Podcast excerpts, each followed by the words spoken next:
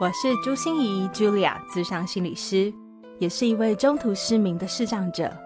在咨商室里，我听你说；在 Podcast 里，也邀请你来听我说那些肉眼看不见，但是心里却更能看到的心理学小技巧与翻转人生的故事。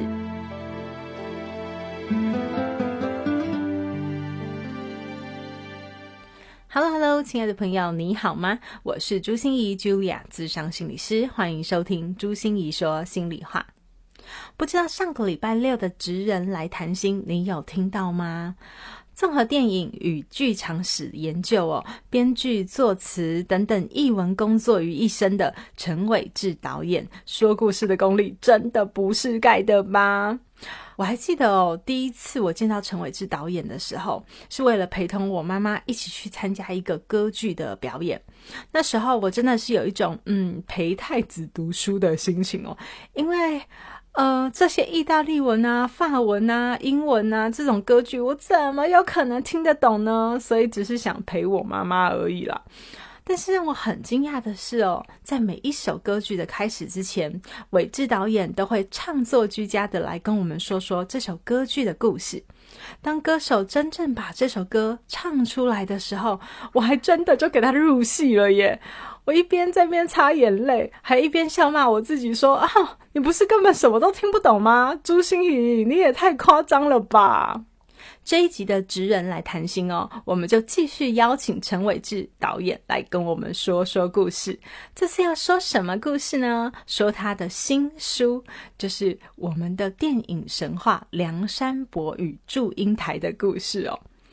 听着伟志导演的声音哦，你会发现，哇哦，《梁山伯与祝英台》不只是一个非常凄美动人的爱情故事而已哦，我们更走进了一个充满着古典美的世界里面。还记得陈伟志导演在上集的时候哦说过他的心愿，还有他一直在做的事情，就是要打造一座电梯哦，让我们每一个人都能搭乘这台电梯，而更靠近艺术，更享受美学所带给我们生活里的美好力量。所以我也准备了三本由陈伟志导演所撰写的新书哦，这真的是他的集大成之作，就叫做《我们的电影神话：梁山伯与祝英台》，要送给大家。喜欢听故事、看故事的朋友，请千万不要错过，赶快到朱心怡视障心理师粉丝专业参加抽书活动喽！更邀请你搭上这台电梯，跟着我们一起更上一层楼喽！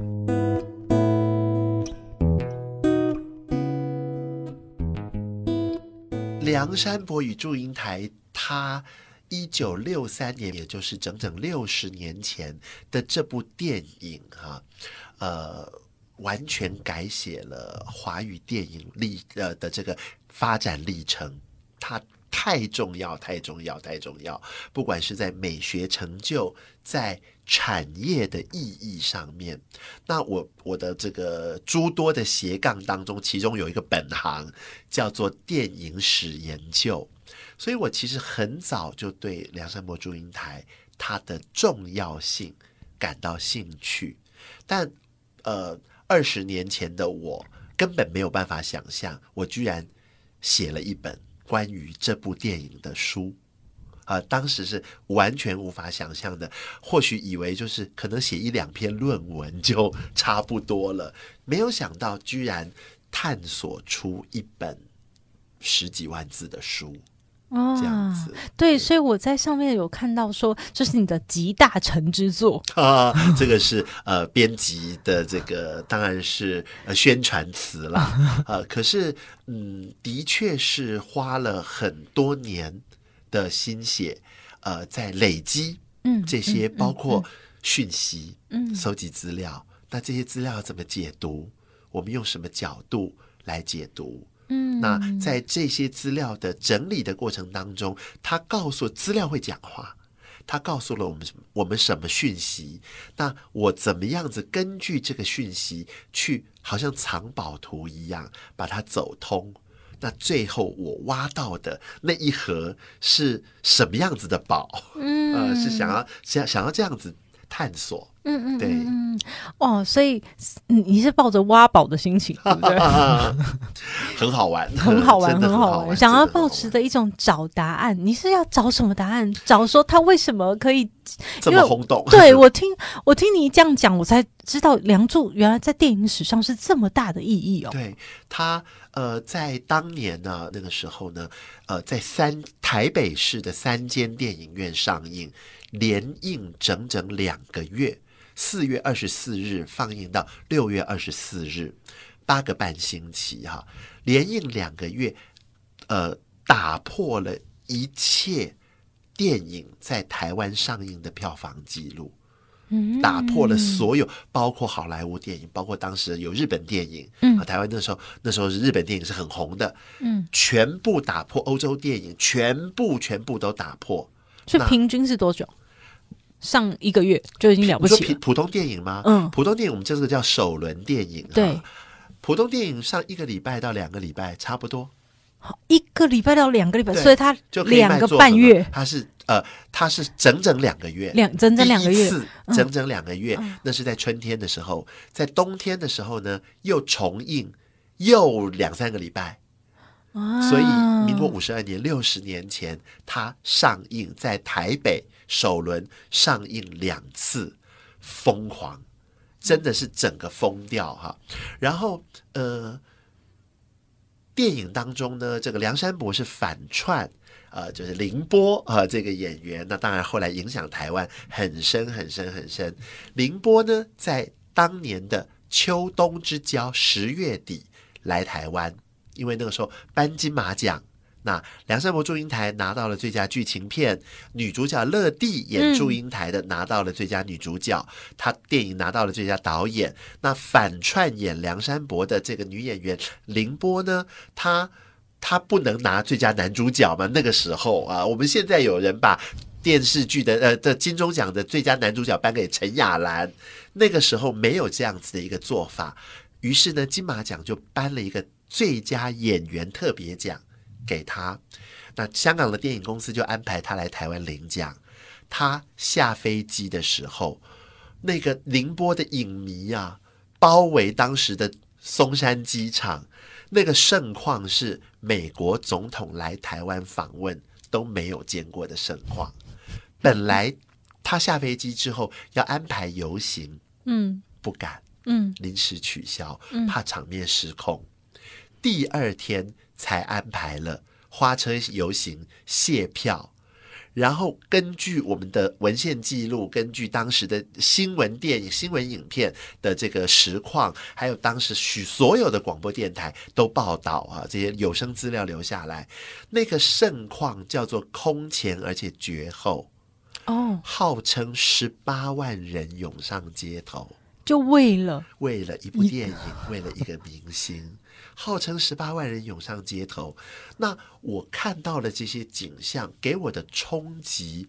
呃，那当然我，我我年纪没有那么大，嗯那时候还小吧哦没有，我年纪没有那么大。当年我没有办法亲身经历，可是在我成长的过程当中，这个作品它就一直像神话一样影响着我，就像爸爸妈妈讲的床边故事一样。包括这部电影，包括这部电影周边的种种，真的深深影响了我。然后我后来投身电影研究，我也开始研究这家电影公司——香港邵氏公司。我研究他的导演李汉祥导演，我研究这部电影，因为他是从头唱到尾黄梅调电影。那我自己在做音乐剧创作的时候，这个作品是我非常重要的一个，我们怎么用中文来唱音乐剧，不是英文了，然后不是那种戏曲。不是京剧，不是寡喜，而是带有民族味道、戏曲味道，可是它又很接近流行歌的这样子的唱法。嗯，哎，就所有的学元素一点一点的，就变成了对我的艺术养成很重要的一个滋养。哦我现在耳边就响起了那个笨大牛的呃，对对那个对对 对，呆头鹅、啊，对虽然我不会唱等等，对，可是就觉得那个那个是音律和那个俏皮的感觉，是的，是的，是的。然后呃，我后来在这个我自己的美感养成过程当中，我发现梁祝给我的影响很深，并不是因为它超美，所以我被改变了。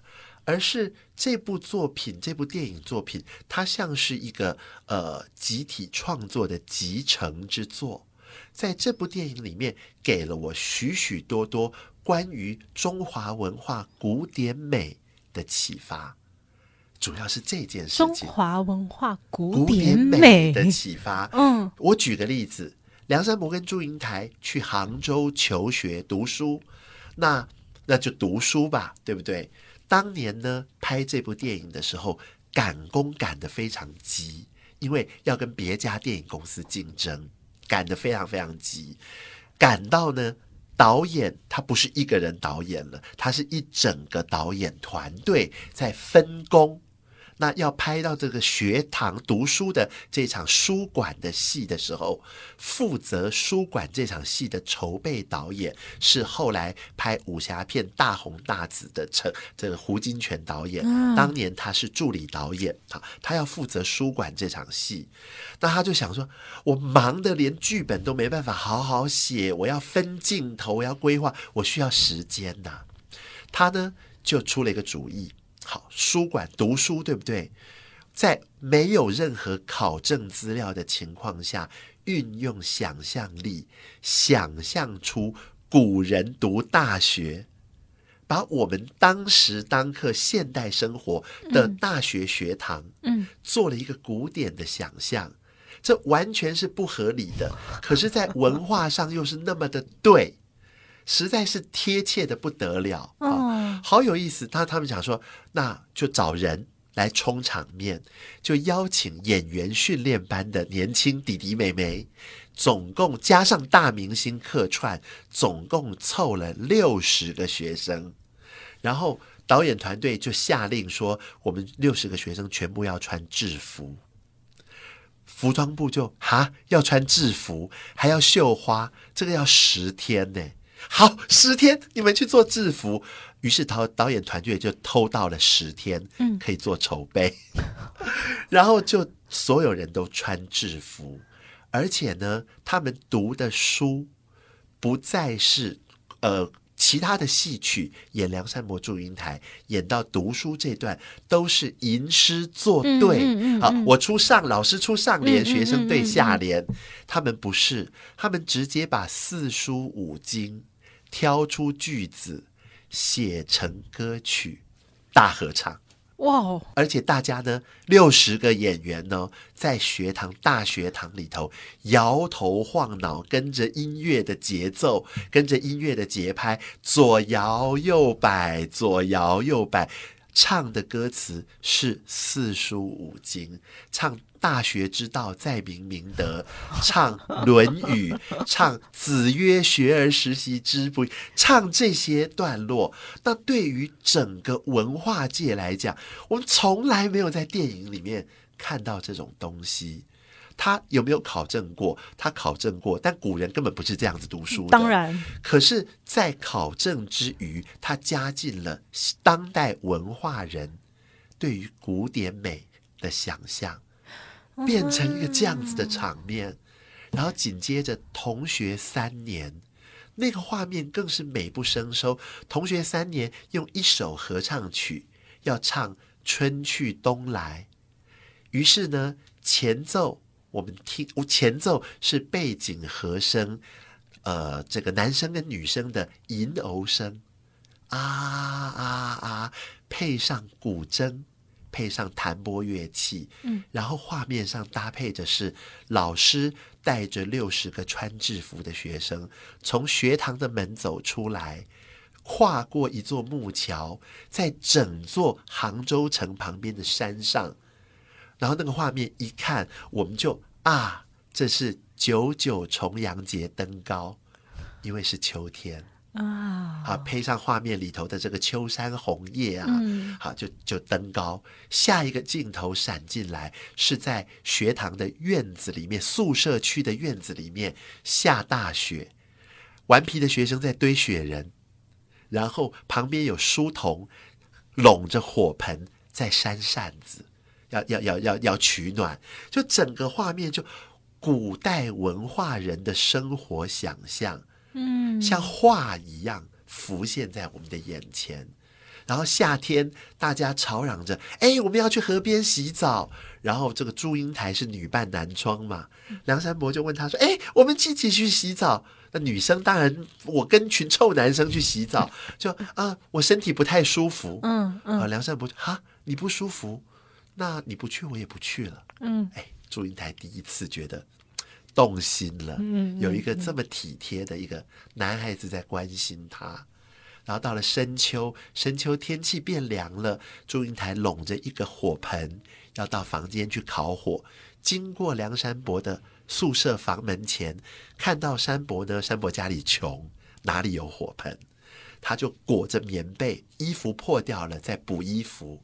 拿着火盆进去跟山伯一起烤火，一看那山伯补的衣服像狗啃的一样，啊，男生做不惯针线活，他就自告奋勇帮他补衣服补漂亮，都是这些细细碎碎的生活点滴，让我们对于古典跟古典美这件事情觉得好亲近。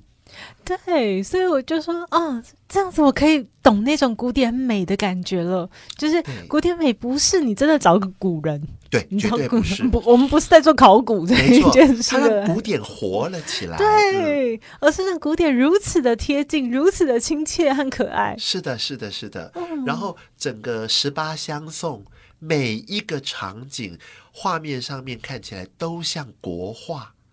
它有的留白，有的是呃，这个我们前面讲到的这个呃秋山红叶啊、呃，这个春天的话呢，就是青松跟红桃这个颜色的搭配，又是淡淡的、粉粉的、嗯柔和的，嗯然后还有像祝英台不断的要暗示我是女的，我是女的。梁山伯，如果你对我有意思的话，你要来提亲。最后呢，实在讲不清楚，这真是个大笨牛。他他？怎么讲的？他怎么讲的？他最后最后送到了这个十里长亭，要分手了，要分别了。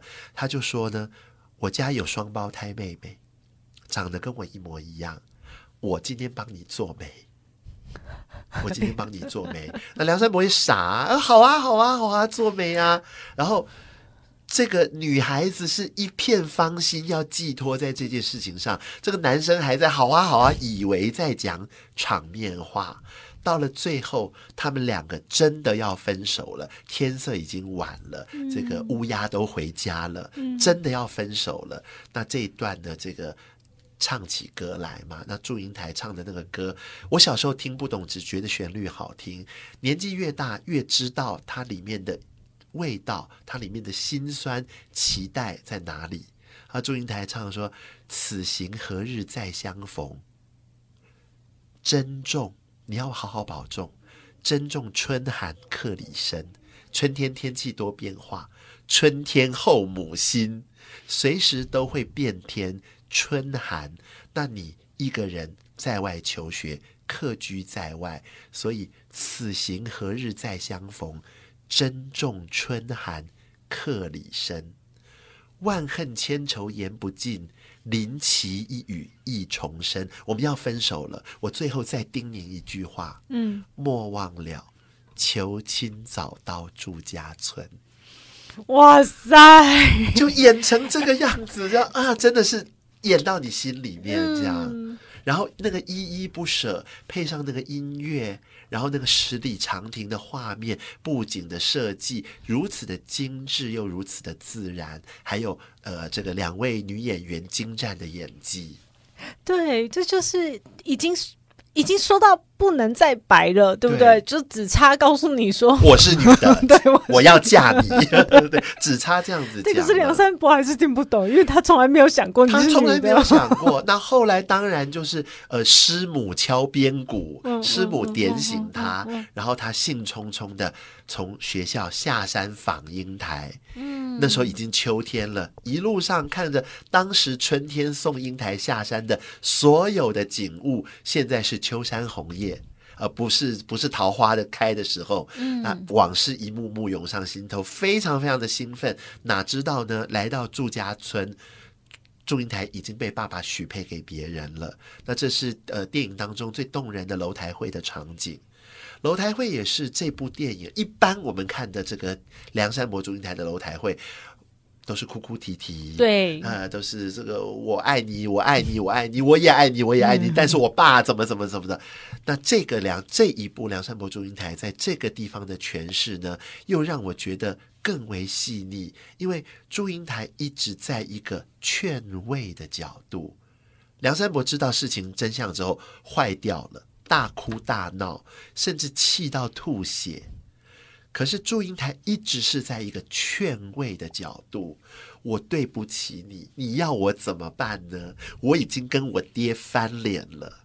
那我当时自作主张，我找了师母，我自己还这个自己做媒许配给你，我还留下了蝴蝶扇坠当做信物，我真是白忙一场。可是你是不是也能体谅一下我？我也是睡不着觉啊，我也是哭哭啼啼呀，我能怎么办？嗯，他一直在一个比较理性的角度在劝，在安慰。那梁山伯彻底坏掉，坏到最后吐血，坏到最后连死这个字都讲出来了。嗯嗯嗯，那就是我们什么时候能再见面呢？不要见面了，下次见到我就是你去上我坟的时候，连这种话都讲出来了。祝英台还在劝我们，下次见面的时候，我们不要再谈婚姻，我们能不能谈谈我们同学三年的友情？都不听，劝不动，然后吐完血，身体虚弱，跌倒在祝英台她闺房的绣窗前面。嗯，祝英台扶起他，带着一抹。神秘的微笑，给出他的承诺。这是我觉得这个电影，包括导演，包括女演员，在做艺术选择的时候，我真的没有办法想象他们当年是怎么样子鬼使神差、灵机一动，或者是他们的表演直觉，居然给出了那个似哭非笑的那一抹神秘的微笑。英台给出了他的他的承诺。梁山伯在哭闹嘛，嗯，就是也不要再见面了，对，下次就是草桥镇上认新坟，到那个地方去认新坟，然后跌倒，祝英台把他扶起来，一抹似笑似哭的神秘的微笑，认新坟，认新坟，嗯，碑上留名刻两人，梁山伯与祝英台生不成双，死不分。哇，那个承诺就这样子给出来了。我人不是你的，但我永远要跟你在一起。你把我的名字刻在坟上。嗯。好，就是这个这一部《梁祝》，它之前有别的版本的《梁祝》，之后有别的版本的《梁祝》，有现代版的，有这个武侠《梁祝》，还有卡通《梁祝》，拍过太多次 太多次。为什么这个版本它是一个传奇，是一个神话？除了它对于产业界造成这么大的震撼，嗯，啊，在那个一部电影在台北上映十天或两个礼拜，就叫做超级卖座的年代。它上映了两个月，它完全改变台湾电影发行的一个一个呃模式，它创造了一个新的制度。是啊，所以想问一下伟志，哎，因为我们就是抱持一个挖宝的心态来看《梁祝》，对不对？是，是怎么会这么轰动？怎么可以设计出这样的桥段？怎么可以演成这样？怎么可以演成这样？对，那我在这个写这个书的时候，我其实一直在问自己，为什么？为什么？为什么？我这个书分成四个部分，嗯，第一个部分是电影史，嗯，也是八卦。八卦。八卦。哦，影坛八卦。超级八卦。哦，这个我们等等回来讲哈。第二个部分我专写他的音乐，嗯，这个音乐我做了全面的分析，嗯，然后也是因为我自己有这个音乐剧的背景，嗯，那我觉得作为一个音乐戏剧来讲，《梁山伯祝英台》在这一点上是一个相当好的范例。相当好的例子，嗯，这是第二个部分。第三个部分呢，就是呃，我作为一个作者任性的地方，我写了十二篇短文。这十二篇短文，每一篇有一个主题，谈梁山伯祝英台的一种美。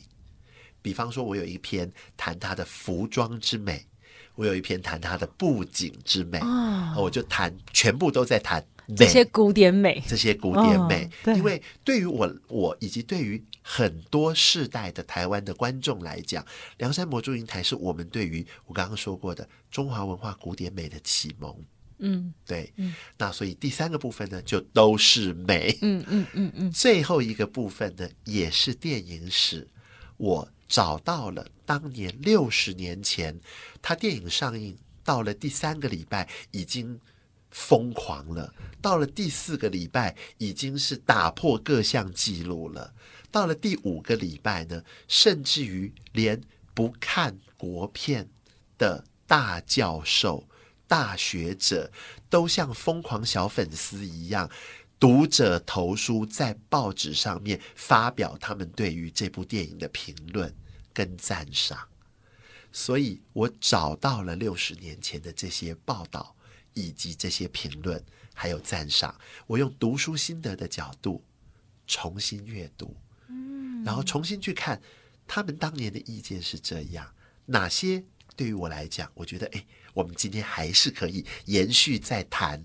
比方像对于民族自信心的整体的提升，对于文化的一个重新的认识，还有那是所谓的冷战时期国际局势，那大家在抢夺中华文化正统文化的正统在哪里这件事情，所以它虽然是一部古装片，它虽然讲的是一两千年前的故事，对嗯情爱的问题，那但是它其实又是这么的当时当刻当下，在文化在。国际政治，在局势，在民族自信心等等各方面，所以这是我这是真的没有听过，原来梁祝这么大。这很好玩，很好玩。我再举一个例子，梁山伯祝英台在一九六五年的一月份、二月份的时候，没关系，呃一月份二一月份、二月份的时候呢，在那个纽约上映，《纽约时报》有影评。那个《纽约时报》的影评也给我很大的一个震撼。《纽约时报》的影评很明显，那位影评人呢，他看不太懂东方文化的东西，嗯，所以呢，他给出的评价是啊，音乐美、服装美、布景美，两位女演员也美，每一样都美，美美美美美美美，从头唱到尾。他多加，他多加了一句，叫做提醒一下我们的观众，他当然是针对美国观众了。我们的观众呢，这部电影呢看不到正在进行的越战，我们就觉得那当然看不到越战啊，这是个古装片，你怎么可能看得到越战呢？我小时候这一句话，对我就用一个嘲笑的态度，嗯哈哈哈美国人看不懂古装片。我后来这次在写这本书的时候，我重新去回味跟咀嚼这句话，我就觉得啊，其实这个评论人他在讲的是当下性，在当时当刻的西方世界的观众关注亚洲，他们关注的焦点是什么？嗯，是越战，尤其对美国人来讲，一九六零年代初期。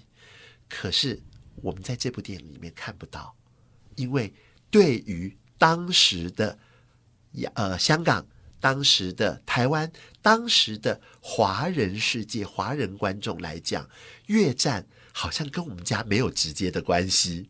跟我们家有直接关系的，反而是这些古典文化怎么在现代社会当中有更高的提升，跟以及更明确的体现。所以伟之，我觉得你真的是写完了这本书，你挖到了好多宝。我挖到了很多宝，对，就是没想到这么多东西都好值得我们玩味，然后里面都有好多的美。是但是如果你只看表面，真的就是一个爱情故事啊。呃，就是一个美，然后很舒服，很舒爽。对，那可是美能不能带给我们影响？嗯，还有我们对于美的醒思是什么？嗯嗯嗯，是，所以我在想，因为伟之的心愿呢、就是要当大家坐电梯嘛，对不对？往上爬，往上一层一层楼就好。一层楼都好。哦，那如果我们看完《狼柱》这一本书，我觉得是呃我们向上很多层楼，所以这是你想要写这本书的很大的这个使命吗？或者是你之所以想要去探索这些事，想要出出版？呃，我记得当时在新书发表会的会场上，我呃也同样的这个问题，然后我的答案是我其实在解决一个我常年以来的困惑。首先，为什么是这部《梁祝》？嗯，其次，为什么是台湾？嗯，第三点，然后呢？我在解决这事。那个然后呢是什么？那个然后呢，就可能是我们刚刚说的，好，包括美国，包括对，甚至它影响到了后来李安导演拍呃《卧虎藏龙》，呃，二十年前带动起一个全新的亚洲的风潮。嗯，因为艺术家创作者，我们时时刻刻都在问：我从哪里来，要往哪里去？此时此刻的我站在哪里？好，这个然后呢，是我探索到哎，关于这方面的。那另外像是这个，为什么是这部《梁祝》，而不是别部《梁祝》，或者是别部电影？嗯嗯然后再来，为什么是台湾对这两个问题呢，就是我刚刚说的八卦。嗯啊，因为在电影史的这个发展上面，它有太多太多的正史跟野史，嗯还有道听途说，嗯哪些我们觉得推理起来是合理的，我们把它呈现出来。嗯，好。不能再说了，再说就没有人要买书了，因为都已经听完了。对，可是我觉得真的听伟志讲故事是一件非常爽快的事情哦，因为你又很感性，但是又很理性的分析，这个很你知道，就是矛盾。对，可是你这个这个每一个理性很有架构的头头是道的东西，里面又可以带出很多的想象。嗯，嗯，那我觉得这是这就是艺术家的。很开心天赋有这样子的一个回馈。所以像我们这种麻瓜、哈，我们要提升我们的艺术层次，或者是我们要提高我们的美感鉴赏能力。呃，除了去像买《梁祝》这样的书，对不对？就可以让我们自己好像哎呀更懂了，就不是不再是老老刘姥姥逛大观园的感觉。那还有什么别的方法，我们可以更提升自己？我们都会鼓励大家多看、多听、多接触、多体验，甚至我记得我以前在教书的时候，我跟我的学生说，你们还要多聊天。不是东家长西家短的那种八卦式的聊天，而是多聊我们看到的、听到的、体验到的。嗯，因为呃，在这个聊天的过程、跟同才聊天的过程当中，有很多东西可以逐渐建立。嗯嗯嗯嗯，你就会有一些不同的角度、不同的赏析的眼光。对对对对对，而不永远只是 A 说 B 说 C 说，所以 D 说。嗯，那我说呢？嗯，你说呢？对，我们的观点可以建立起来。嗯嗯，太好了，太好了。我记得呃，就是伟志也有自己的一个 podcast，对不对？虽然你说很佛系经营，对，可是还是要推荐一下给大家，要要嗯广。告一下、对宣传一下。我的 podcast 是用我的英文名字，叫做 Edwin 的电影沙龙。嗯 Edwin 的电影沙龙，它是在好好听 FM 这个平台上面。嗯，那里面也是会像刚才这样子梁祝的分析一样，跟我们分享一些呃你研究出来的东西嘛。我做到现在将近两百集啊，一百八十多集。那呃，我也花了蛮长时间摸索的。我记得一开始最开始一集就是个五分钟、八分钟，谈一个观念，谈一段小故事。到后来呢，我曾经尝试过一集三十分钟到四十分钟的超长篇。那到现在，我差不多稳定下来，每一集节目是十分钟到二十分钟左右。我虽然只谈一部电影，或者谈一个观念，或者介绍一个人，但就不是最开始的那个超短篇。我尽可能在这个十十到二十分钟的篇幅里面，把它谈的周全一点。嗯。所以就是有呃不同的主题，有的时候我是介绍单部电影，有的时候我会用系列的方式来介绍某一位创作者的一个系列，或某一个明星的一个系列。等等，这样子。好啊，所以大家多听、多看、多体验、多聊天，多聊天然后我们也会把所有的信息，刚才伟志提到的他的 podcast 啊，或者是要联络你们想要知道更多有关于伟志呃在从事的事情，我们是联络哪一个管道啊？呃，我自己的脸书粉砖，嗯我的中文名字陈伟志搭配我的英文名字 Edwin W Chen。OK，我们也会把这个呃一定要放在我们的节目资讯栏哦，希望大家都可以一起跟伟志搭电梯哦，希望大家我们都可以更上一持层楼。对谢谢伟志，谢谢谢谢谢谢大。家。心念转个弯，生命无限宽。如果你喜欢我的节目，邀请你可以继续追踪，并且给我五星评价和留言互动。如果你也感受到我们团队的用心，可以使用自由赞助的功能，给予我们实质的鼓励哦。咨商需求、合作邀约，或想要了解更多心理学的知识与故事，节目说明栏中都有我更多完整的资讯哦。